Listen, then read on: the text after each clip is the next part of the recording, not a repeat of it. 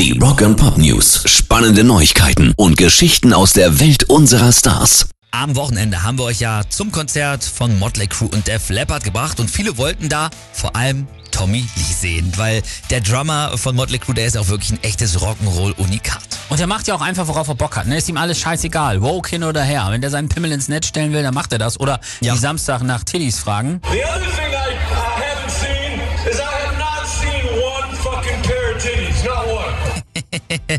Und jetzt hat sich tatsächlich seine Frau dazu geäußert. Sie sagt, ja, Tommy Lee hat äh, leichten Schaden, aber genau deswegen liebe ich ihn. Er ist verrückt und wild und äh, postet, was er will. Und, und dann sagt sie sich auch so oft, Mensch, ist ja eigentlich Schande, warum macht er das? Weil, du hast es ja gesagt, er hat auch schon mal sein bestes Stück einfach auf Instagram gepostet. Mehrfach.